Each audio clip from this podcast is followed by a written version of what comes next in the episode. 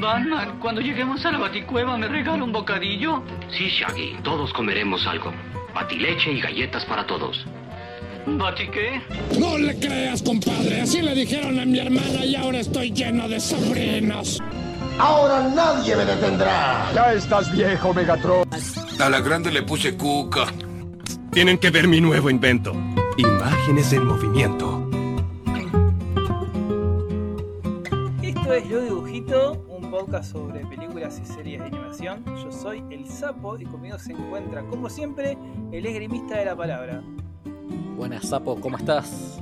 Estoy muy bien y así arrancamos de esta manera, arrancamos con un cortometraje. Un cortometraje del año 2011, Rubin. Vamos a hablar de este cortometraje de ciencia ficción post-apocalíptica que fue dirigido por Wes Ball, conocido por dirigir las películas de la saga Maze Runner. No vi ninguna. ¿Vos viste alguna? Las vi y no te perdiste de mucho. bueno, pero es entendible que lo hayan elegido para elegir Maze Runner a partir de haber visto este, el laburo de él en Rubin. Sí, sí, prometía, de no haber llevado un gran chasco. eh, Rubin, eh, después de ver Rubin, yo le haría Maze Runner. Porque Rubin es una belleza, ¿no? Es un cortometraje, son 8 minutos y cuenta la persecución de un dron asesino que persigue una persecución en alta velocidad de un dron asesino que persigue a un sobreviviente de un mundo en ruinas. El mundo de la, naturaleza se ha apoderado de la ciudad y se parece que ya no hay civilización. En ese sentido, el, primero hay una belleza, el, es, es, un corto de CGI, ¿no? Es una completa belleza como están construidos eh, los escenarios.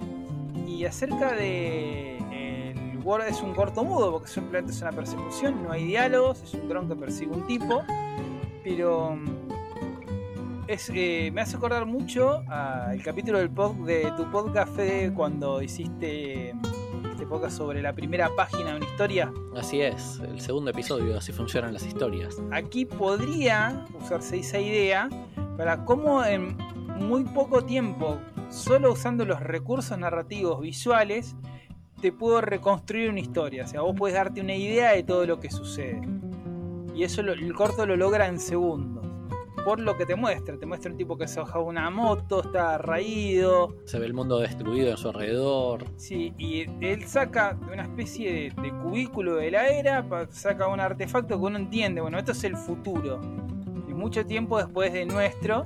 Y él puede operar este objeto con algún aditamento cibernético que tenga en la mano, porque le brilla la mano, parece que tuviese como una plaqueta o un dispositivo. Yo con eso te construyen muchas cosas. Sí, la verdad es que se vale de los mejores recursos de la ciencia ficción para inducirte a crear todo un mundo a partir de un par de pistas y no, no detallarte más que eso. Sí, eso es un, un, gran arte, ¿no? Mostrarlo, porque aún hoy tenemos muchas ficciones y películas que para describirte world building empieza la película el construcción de mundos eh, con una placa explicándote todo. Bueno, en el año 2000 tanto cayó una bomba, ahora son todos mutantes. Eso es antinarrativo, o sea, no te lo tenés que contar, tenés que mostrarlo. Incluso es algo aplicable en, en la literatura. Eh, yo recuerdo un ejemplo, no sé eh, si era Chekhov, que no hace falta decir, bueno, hay un tipo en la calle que tiene muchísimo frío porque no tiene dinero. Si vos decís, se acercó a la fogata, frotó las manos mientras temblaban sus dientes, se está cagando de frío y está en la calle. Ahí lo estás mostrando. Bueno, y esto que marcabas, digamos, en el ámbito más de las películas, lo tenemos en grandes clásicos como Blade Runner, Star Wars.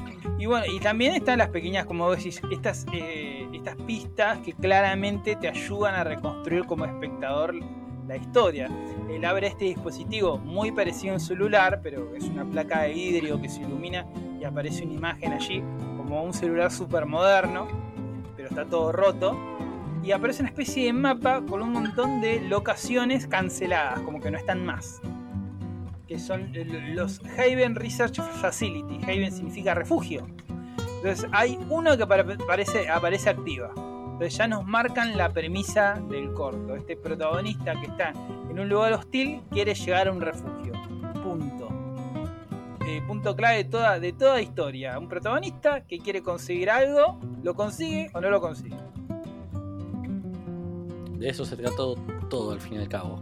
de todo. Y bueno, y aquí tenemos sentado el protagonista, que es este pibe que tiene que llegar punto A punto B, y aparece el antagonista. ¿Es el antagonista más grande de todos los tiempos? Yo digo que sí. ¿Así? Sí, ¿Tan es un, es un dron gigante. Listo. No tiene motivaciones, nada. Es un dron gigante y está muy enojado. Para mí es el dron menos efectivo que ha producido la humanidad. Sí. Sí, ¿no? Porque un dron tan grande no lo puedo capturar. Bueno, el resto de- del corto es toda esta persecución de acción, donde el dron tiene un montón de armas, tira, el otro trata de escapar en una motocicleta, en una, en vertiginosa escena muy bien filmada. Y esto me hace pensar algo que escuché hace poco de otro podcaster que es Enrico de Uno en un Millón, que, se- decía lo siguiente, que a la hora de tratar o ver animación, está muy bien repasar el tema del guion, la música, la dirección, pero eh, cuando se trata de ficciones animadas, lo más importante es la animación.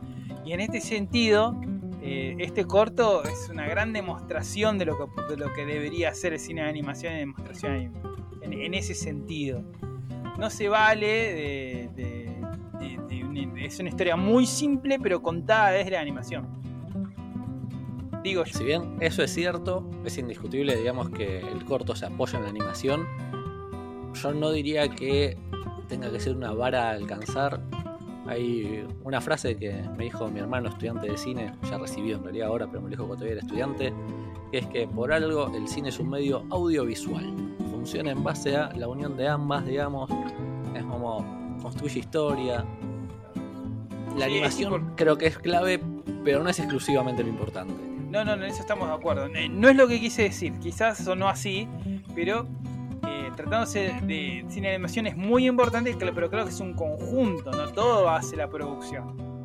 Es un producto, como, bien dice tu hermano, es un producto audiovisual y si te falla, eh, si te falla el, el- el- el guion, la música, es una cagada, por más buena animación. Que hay ejemplos también de animaciones increíbles y producciones pésimas, porque todo lo demás falló. Sí, sí, eso es cierto. Pero bueno, no nos vayamos tan lejos. Lo cierto es que la animación acá está totalmente a la altura de lo que uno quiera ponerle al lado.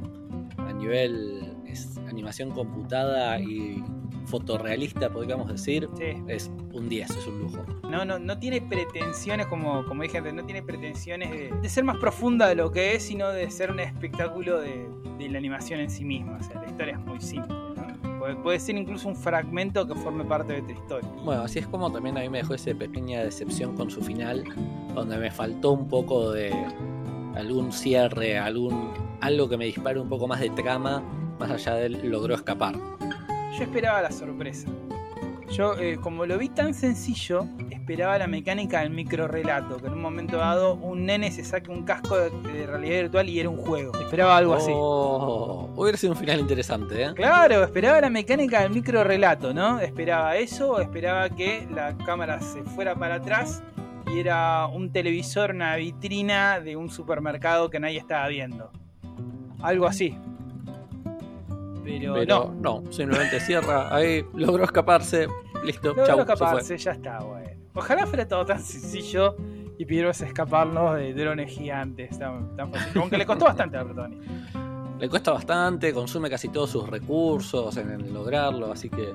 Bueno, me molestó también que al final tiene una caída bastante violenta el protagonista. Y se levanta lo más pancho y se va y no tenía un rasguño, como que al final era más duro ese tipo. tengo un disclaimer. Es cyborg el tipo. No sabemos hasta dónde tiene, tiene estas cuestiones cyborg que parece seguro. Vimos que puede prender artefactos con la mano, que tiene una suerte de batería o activador. Eh, Es cyborg, ¿eh? Por ahí tiene un amortiguador cyborg para las caídas. Estoy, estoy al borde de poner tu hashtag en esto, pero creo que lo voy a dejar pasar. Eh, hashtag, hashtag, ponele, ponele. Hashtag cyborg. Hashtag está bien sapo, ponele que sí. Que, que lo decía el público. Si, si creen que esto amerita, que comenten con un hashtag está bien sapo, ponele que sí. Eh, pero está, está bueno, es como un hechi- en en vez de un hechicero lo hizo, eh, era cyborg. Quién sabe, tal vez montones de películas que hemos visto en realidad eran cyborg, nunca nos lo dijeron y por eso se aguantan los golpes. Está muy, muy deducido dentro de la trama y no nos dimos. John. McClane es un cyborg, estamos todos de acuerdo, ¿no? ¿Quién? John McClane, protagonista de Duro de Matar, Die Hard. Y si es un cyborg, es un cyborg que con una programación muy lazy, ¿no? Un... tuvieron flojos. ahí. Es un cyborg de los 80, no le podemos pedir tanto. Sí, lo, lo programaron con Amiga.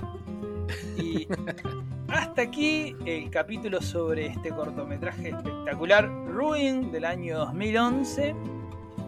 Eh, gracias por escuchar hasta aquí. Eh, nos pueden encontrar en Instagram, lo dibujito guion bajo guion bajo podcast.